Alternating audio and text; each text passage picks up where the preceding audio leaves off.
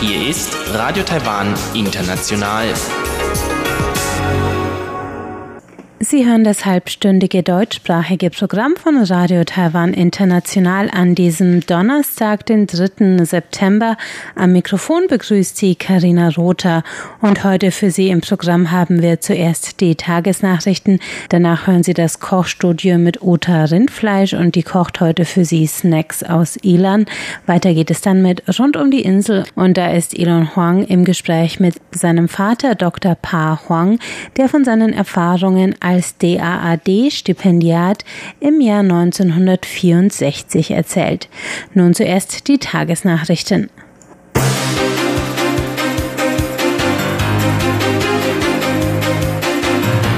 Sie hören die Tagesnachrichten von Radio Taiwan International.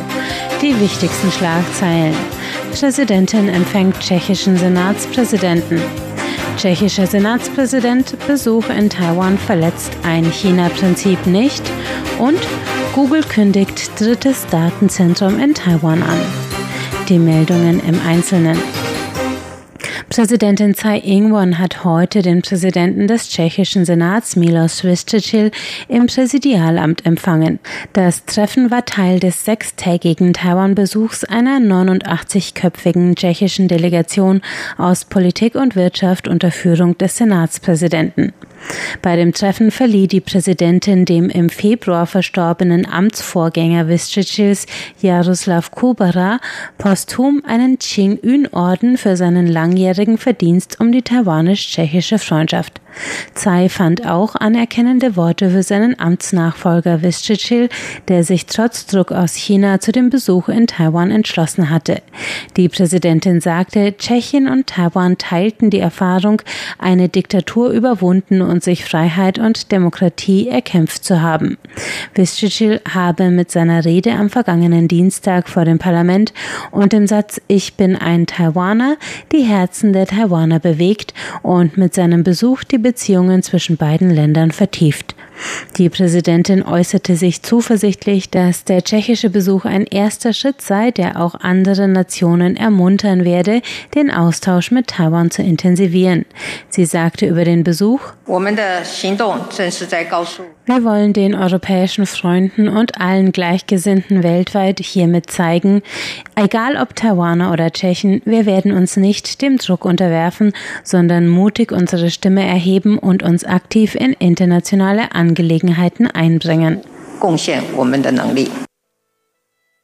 Auf einer gemeinsamen Pressekonferenz im Außenministerium haben heute der tschechische Senatspräsident Miloš Vystrčil und Taiwans Außenminister Joseph Wu die Ergebnisse des sechstägigen tschechischen Delegationsbesuchs in Taiwan zusammengefasst. Vystrčil sagte, der Besuch habe den Austausch in den Bereichen Handel, Bildung und Gesundheitspolitik zwischen Taiwan und Tschechien gefördert. Er werde sofort nach seiner Rückkehr Arbeitsgruppen ins Leben rufen, die die diesen Austausch weiter vertiefen. Außerdem habe Tschechien seine Werte von nationaler Souveränität, Demokratie und Freiheit verteidigt.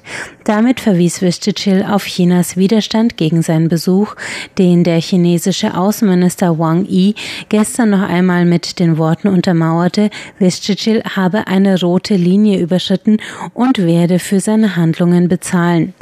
Der Senatspräsident betonte heute, dass er keine rote Linie der Ein-China-Politik überschritten habe. Er sei nur befugt, den Austausch zwischen zwei Parlamenten voranzutreiben und habe in Taiwan keinen offiziellen Staatsbesuch, sondern eine dienstliche Reise absolviert. Abschließend betonte er die Bedeutung der Kooperation zwischen demokratischen Ländern. Joseph Wu kommentierte den Besuch mit den Worten, er sei von historischer Bedeutung gewesen und habe im Geiste des tschechischen Demokratievorkämpfers und ehemaligen Präsidenten Václav Havel einen Kooperationsmechanismus zwischen zwei gleichgesinnten Partnern geschaffen. Der Internetkonzern Google wird im mitteltaiwanischen Landkreis Yunlin sein drittes Datenzentrum in Taiwan errichten. Das gab die Generalmanagerin von Google Taiwan, Tina Lin, heute bekannt. In der Ortschaft Dolio wird der Konzern ca. 18.000 Quadratmeter Grundstücksfläche erwerben. Ein genauer Zeitplan für den Bau des Zentrums liegt noch nicht vor.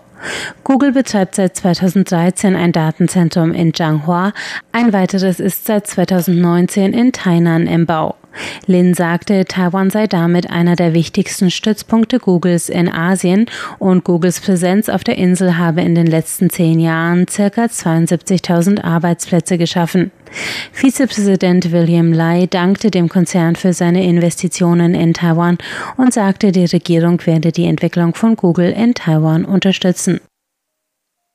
Premierminister Su Jing-chang hat auf einer Kabinettssitzung heute die Entscheidung der Regierung verteidigt, ab 1. Januar 2021 den Import von Ractopamin versetzten Rind- und Schweinefleisch aus den USA zu genehmigen.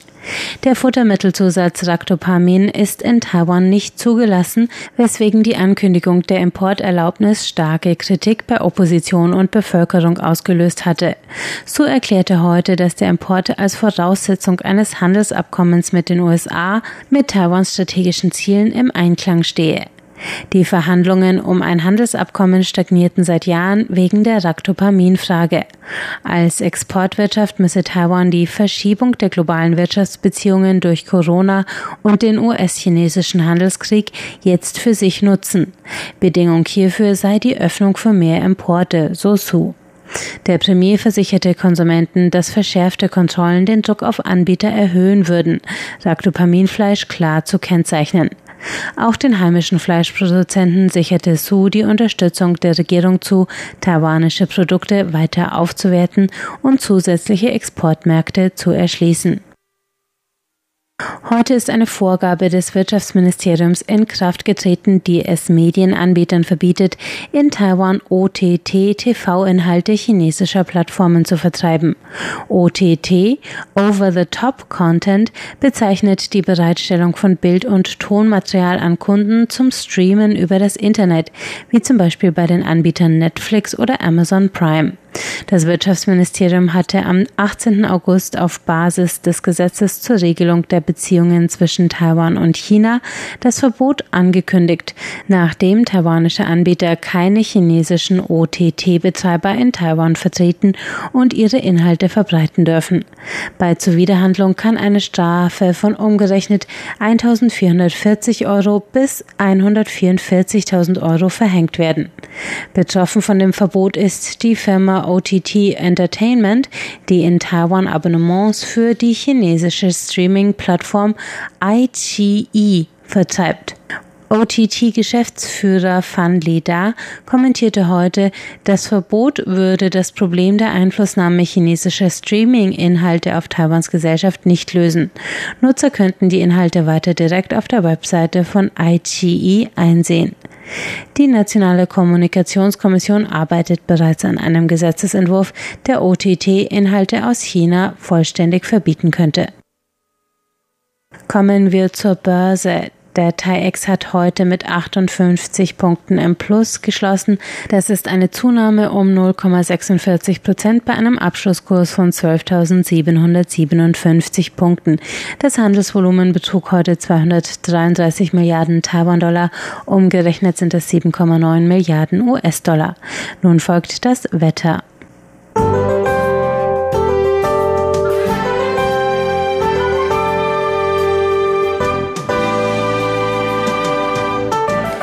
Mit dem Tiefdruckgebiet ist heute Donnerstag eine Regenfront über die Insel hinweggezogen. Regenfälle entlang der Westküste breiteten sich zum Mittag hin über ganz Taiwan aus.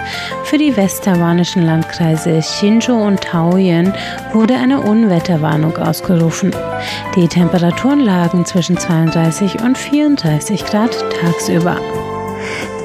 Der morgige Freitag bleibt wolkenverhangen und nass auf der gesamten Insel mit starken Regenfällen und Gewittern, vor allem in Taipei, Taoyuan und Neu-Taipei. Die Temperaturen liegen zwischen 27 und 31 Grad, im Süden des Landes bis zu 33 Grad. Eine sonnige Ausnahme bilden die Inseln Mazo und Jinmen, für die Sonnenschein und bis zu 37 Grad Hitze gemeldet sind.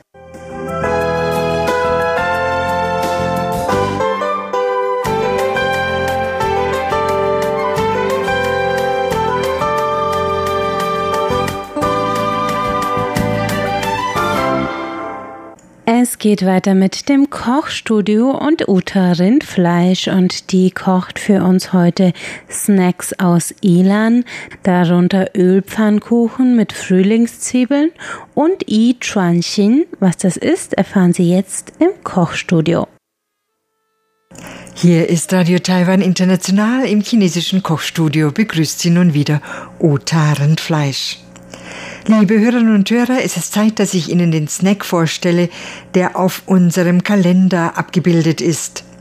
Auf Chinesisch heißt er Yi Xin und es handelt sich um eine gefüllte Tasche aus Tofuhaut, die auf einem Zahnstocher aufgespießt ist.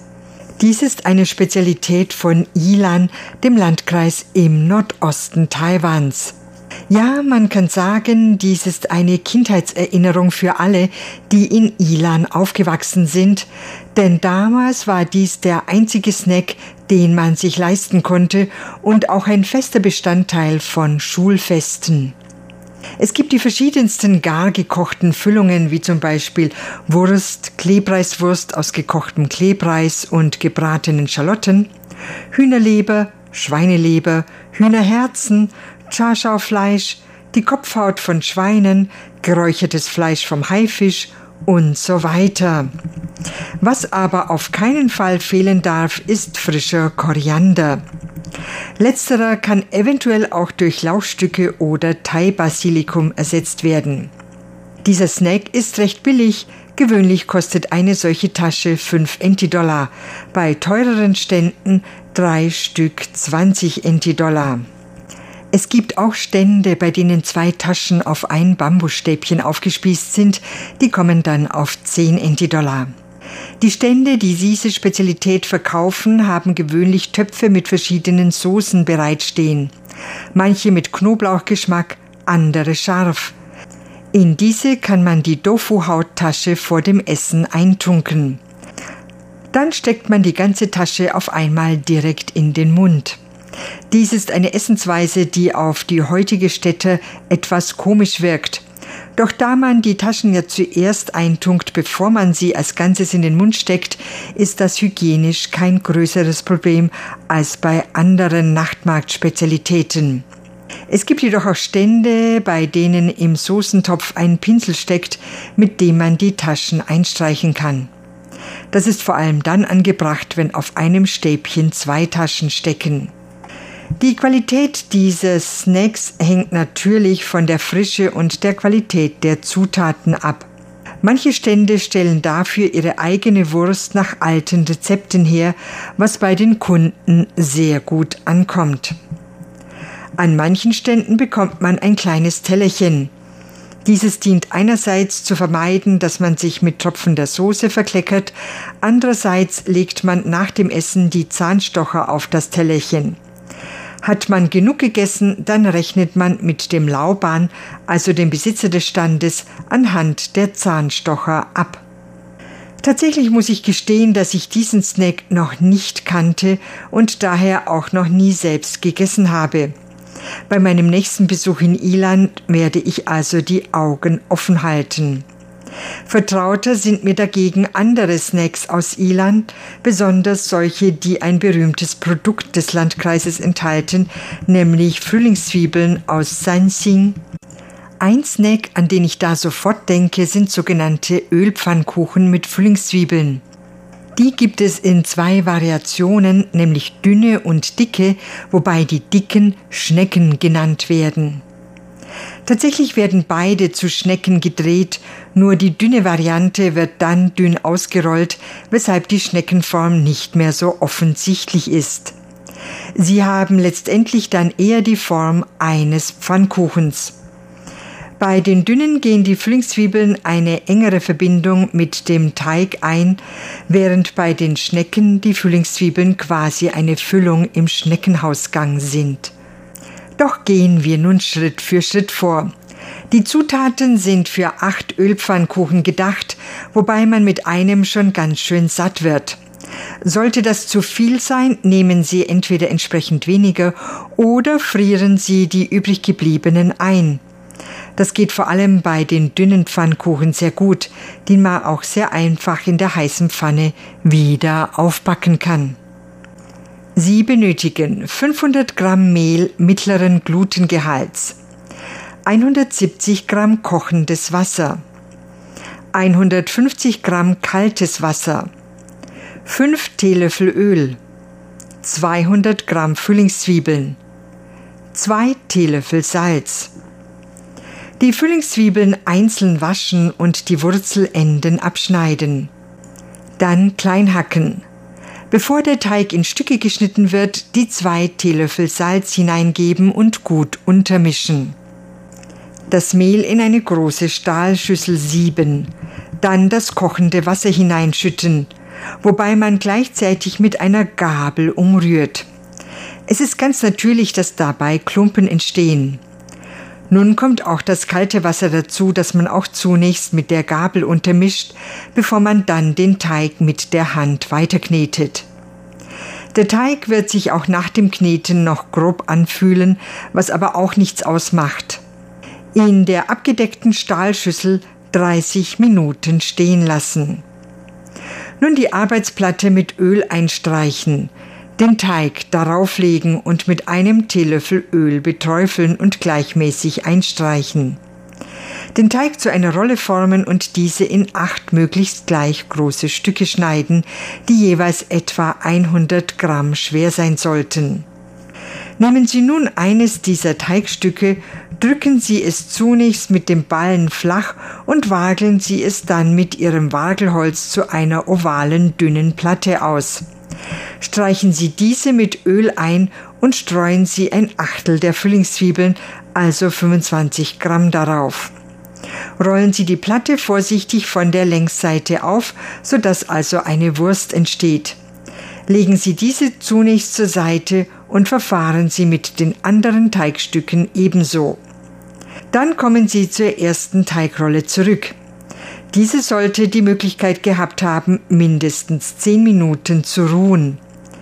Ziehen Sie sie noch etwas länger, als sie schon ist, und rollen Sie sie zu einer Schnecke auf, wobei Sie das Ende dann nach innen schlagen. Legen Sie sie zur Seite und verfahren Sie mit den anderen ebenso. Nun müssen Sie entscheiden, aus wie vielen Sie Teigschnecken und aus wie vielen Sie dünne Pfannkuchen machen wollen.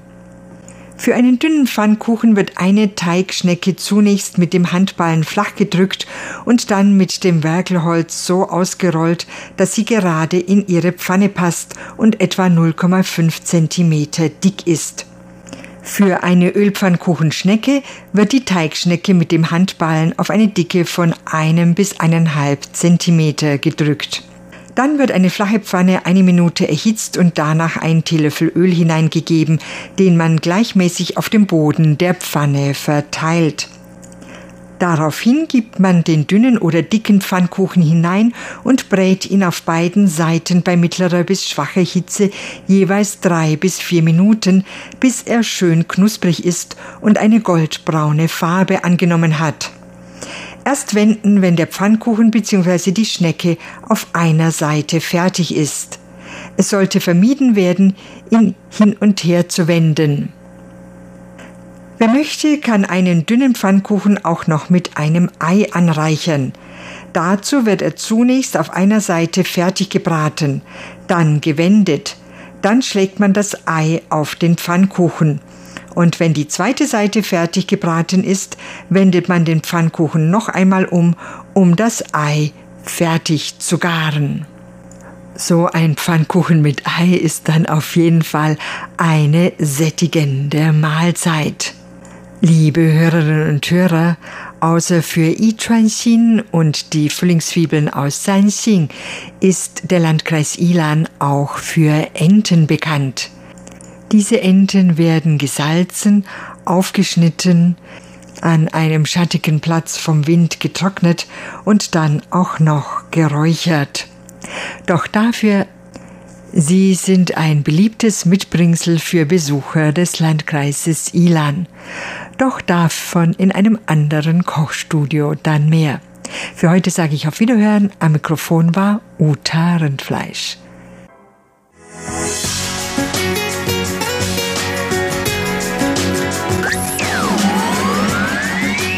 Radio Taiwan, international aus Taipeh.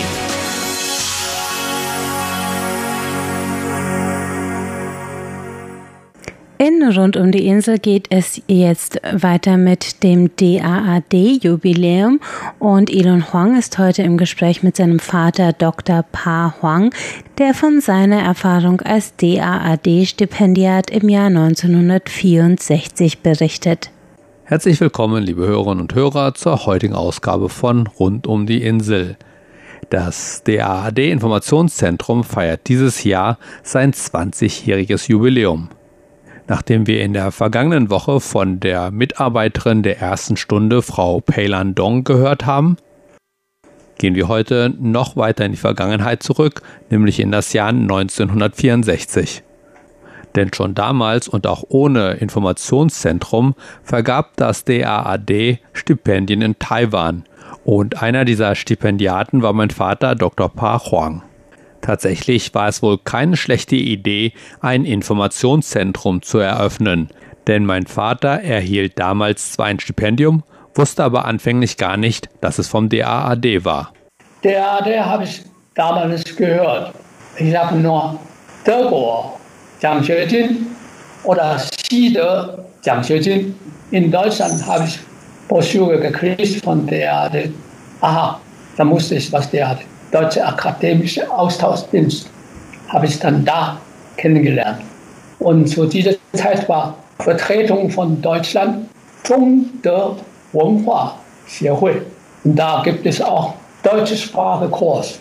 Also sobald ich in Taipei, dann habe ich sofort in diesen Kurs eingegangen. Mein Vater fing aber nicht erst in Taipei an, Deutschkurse zu nehmen. Zuvor war er zum Studium der Forstwissenschaft nach Taichung gegangen und hat dort angefangen, Deutsch zu lernen. Mit 18 habe ich Uni in Buchendorf in Taichung und dann ist 19, zweite Uni-Jahr, da haben wir Sprachekurs Angebot, Deutsch für Forstwissenschaft. Bis dahin war eigentlich früher japanische Zeit deutsche Sprache ist Pflicht, muss man zwei Jahre, vier Semester lernen. Und als ich da war, die haben geändert, nicht mehr Pflichtfach, sondern Wahlfach. Da habe ich doch gewählt, weil in Forstwissenschaft viele äh, historische, viele ist deutsche, deutschsprachige, also in Deutschland, Schweiz, Österreich. Da sind sehr, sehr viel da entwickelt. Da war schon früh wissenschaftliche Arbeit geregelt, nicht so durcheinander wie die andere Welt. Und das viele Vokabel aus kommt von da aus, etwa vor 300 Jahren, schon fängt an. In Schwabenländer, da sind also diese Wald und äh, Schwarzwald oder diese preußische Wald, da sind alles Forstwirtschaft und Forst, verschiedene Methoden, da sind alles von da gekommen. Da habe ich ja Deutsch zwei Jahre gelernt. Und dann nebenbei habe ich in, in Taichung gibt es einen ja, Jesuitenpater. Vater war sehr alt. Wir haben doch bei ihm gelernt. Er ist, kommt aus Ungarn. Der mussten wir ihm vom Bett rausholen, weil er äh, war in Peking. Als Kommunisten Chinesen kamen, man hat ihn Wassergefängnis gesteckt. Und Bein ist kaputt. Hat er Glück noch nach Taiwan gekommen und lebte in Taichung. Ich habe dann von ihm richtige Deutsch gelernt. Sonst war unser Lehrer eigentlich aus Henan und sein Deutsch hat starken Akzent Henan Kowin. Glücklicherweise hatte er dann die Gelegenheit, in Taipei am Deutschen Kulturzentrum Deutsch ohne Hunan-Akzent zu lernen. Später dann in Taipei. Taipei diese Zhongde Wenhua Xiehui Deyu-Ban und äh, der offiziell ist Jiang Weiguo, der wieder Verbandchef. Und von deutscher Seite zu dieser Zeit war Martin Kim. Martin Kim, der damals in Taipei irgendwie hatte aus dem Ministerium irgendwas, da hatte in Taipei äh, den Job gekriegt und ich habe dann bei ihm gelernt. Bei Martin Gim handelt es sich übrigens um einen Sinologen, der 1959 im Auftrag des Auswärtigen Amtes als Leiter des Deutschen Kulturzentrums nach Taipei kam. Und bei meinem Vater bestand tatsächlich schon früh Interesse an Deutschland. Ja, schon gerne. In Taiwan oder in China, in Japan, Deutschland hat in einem Gebiet bis auf diese Hitlerzeit alles positiv Eindruck in Wissenschaft, Wirtschaft, Technik. Und ja, als Schüler sind wir ja schon oft gehört von Lehrern, ne, was Deutschland betrifft, also Technik, Wissenschaft und Medizin auch, vor allem Medizin, Medikament. Deutschland immer das Beste. Anfänglich war es aber gar nicht so klar, dass mein Vater nach Deutschland gehen könnte. Aber zu dieser Zeit ist kaum Möglichkeit nach USA, nach Deutschland, nach Frankreich. Da fehlt auch alle Geld. Aber er wollte es trotzdem versuchen und er hatte Glück. Ja, langsam habe ich dann versucht, ich mache in Deutschland Studium Forst. Wenn nicht, da bereite ich auch in den USA. Da gibt es schon überall Uni-Stipendium. Man hört ja, aber Deutschland wenig, hört man gar nicht. Da ist ja wenig Kontakt, weiß man nicht. Aber jetzt inzwischen weiß ich, oh, Deutschland hat so viel Stiftung. Aber dann im deutschen Sprachkurs, da habe ich von gegeben, erfahre ich, aha, da ist was, da kann man irgendwas. Da habe ich fleißig gelernt und ja, da muss man Ware prüfen und Fachgebiet prüfen. Dann weiß ich also sehr viel deutsche Ausdruck, ne? Femmelschlag, Schirmschlag, Kahlschlag, Blinderwald. Forstwirtschaft und so weiter. Da habe ich Gott sei Dank geschafft. Da werden jedes Jahr ungefähr acht Leute aufgenommen. Natürlich war ich sehr froh, Gott sei Dank. Und monatlich kriegt man 400 D-Mark. 400 D-Mark pro Monat, war das denn genug? Ja, sehr gut. Ich konnte also ab und zu ein bisschen Geld nach meinen Eltern schicken. Tja, andere Zeiten. Doch bevor es dann wirklich nach Deutschland ging, gab es noch die eine oder andere Herausforderung. Ich konnte gar nicht mit dieser anderen sieben zusammen Schiff dahin, ne, nach Marseille, wegen Militär, Militärausbildung damals. Muss also, weiß, dass er also Militärausbildung geleistet hat, auch schon studiert. Sogar hohe Ältere. Aus dem Ministerium, Beamten müssen auch das machen. Da sind welche schon 40, 50 Jahre. Die müssen dann in Puschingang Sonderkurs. Ein Kurs, einige zehn Leute. Dann haben wir da das Militär stundenlang, stundenlang jeden Tag saß da im Hörsaal und man hört nur Politoffizier und solche Dinge. Sogar uns auch ge gezeigt, wie man heimlich Brief aufmacht. Und der einmal Jianjinguo zählt was. Mein Vater konnte eben deshalb nicht mit dem Schiff fahren, weil sein spezieller Militärdienst zwei Monate gedauert hat und das hätte dann zeitlich mit dem Schiff nicht mehr geklappt. Diese Militäruniversität in Fuxingang im Norden von Taipei, in der mein Vater zum Politoffizier ausgebildet wurde, gibt es auch heute noch und man hat dort auch Deutschunterricht. Dann ging es aber endlich los nach Deutschland und zwar mit dem Flugzeug. 13. Januar in Frankfurt gelandet. Zwei Tage davor von Taipei abgeflogen. Flugzeug bis Frankfurt. Achsstation habe ich Pause gemacht. Jede Strecke so zwei Stunden, drei Stunden. Frankfurt angekommen ist minus was, 10 Grad oder über 10 Grad. Da habe ich am Flughafen zu Fuß bis Halle laufen. Links, rechts alles Schnee. Habe ich erstes Mal mit Hand Schnee gepackt und dann am selben Tag, sieben angekommen und dann Zug etwa Mittag von Frankfurt nach Radolfzell. Im Zug habe ich erstes Mal deutsches Essen gegessen. Boah, das war so teuer. 5 D-Mark. Mensch, da in Taipei kann man fünf Mahlzeiten essen. Das war so ein gewaltiger Unterschied. Ein Bockwurst, Salz, Kartoffel, ein paar Erbsen, glaube ich. Das sollte nicht die letzte deutsche Mahlzeit meines Vaters bleiben. Er studierte Forstwissenschaften in Süddeutschland, erhielt seinen Doktortitel und zog dann mit meiner Mutter von Süddeutschland nach Norddeutschland, wo er dann nicht nur beruflich als Forstwissenschaftler tätig war, sondern bis heute auch privat seinem Interesse am Wald nachgeht, steht mein Elternhaus doch in einem kleinen Dörfchen mitten im Wald. Und beim DAAD hat sich natürlich einiges getan seit dieser Zeit. Wie gesagt, gibt es heute das DAAD Informationszentrum, wo man sich präzise und speziell Informationen zum Studium in Deutschland holen kann. Aber auch natürlich die Zahl der Studenten, die nach Deutschland gehen, ist stark angestiegen. Und damit verabschiede ich mich für heute. Vielen Dank fürs Zuhören. Am Mikrofon war Ilon Huang. Und das war das heutige Programm von Radio Taiwan International. Sie hören uns hier morgen wieder zur gleichen Sendezeit.